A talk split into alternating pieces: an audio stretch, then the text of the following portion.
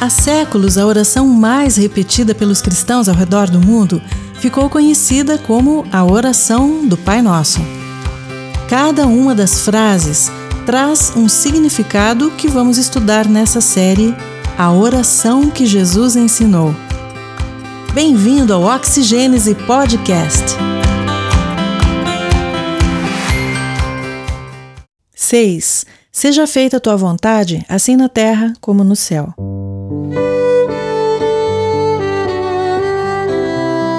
Essa é a terceira petição da oração do Pai Nosso e se divide em duas partes.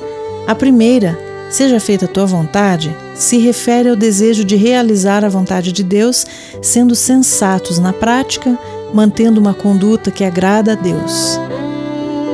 A segunda parte, assim na terra como no céu, fala sobre o desejo de ver a vontade de Deus ser realizada tanto na terra quanto no céu. A menos que estejamos convictos de que Deus é o Pai nosso, não seremos capazes de dizer: Seja feita a tua vontade. Submeter-se à vontade de Deus é abrir mão de nossas vontades humanas pela fé. Como uma criança que ainda não entende muito bem o que seus pais falam, mas confia e obedece. Sem essa confiança no Senhor, nós tentaremos tomar o seu lugar querendo resolver tudo, mas sem a sua visão e poder divinos. Somos tentados a controlar as pessoas e situações, influenciar ambientes, fazendo tudo funcionar para que aconteça do nosso jeito, aquele que acreditamos ser o melhor somos capazes de buscar vingança contra aqueles que julgamos nos terem feito algum mal ou não agiram de acordo com nossos interesses. Veja o exemplo de Saulo. Ele era zeloso guardião da religião farisaica, acreditava estar certo em seus pensamentos e julgou os cristãos como uma ameaça, passando a persegui-los e matá-los, até que no caminho da tirania Jesus o encontrou. À luz desse encontro, ficou cego por três dias, mas seus olhos espirituais puderam enxergar, sua perspectiva mudou e finalmente ele entendeu a vontade de Deus, tornando-se apóstolo Paulo. Às vezes, nós também precisamos passar por alguma virada radical para entender o que Deus quer.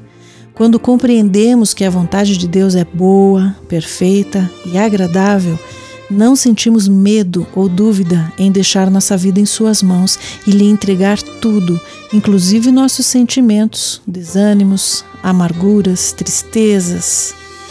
No jardim do Getsemane, Jesus sentiu a maior angústia. Mesmo diante das injustiças que sabia que ia passar, ele orou e depositou toda a confiança na vontade do Pai.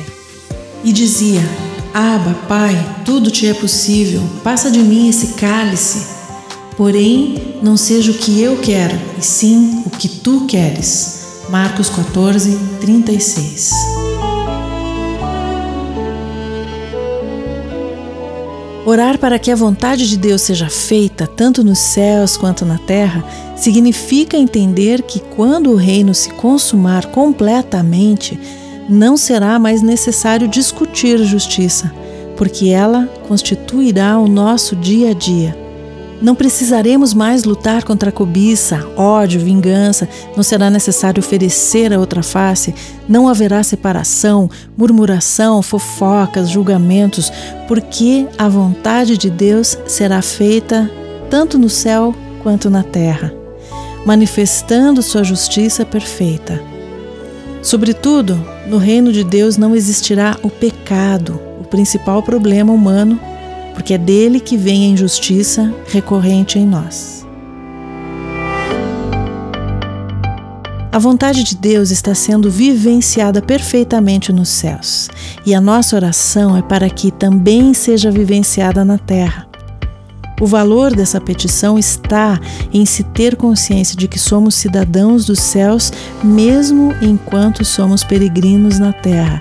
Temos os pés ainda na terra, mas o coração nos céus.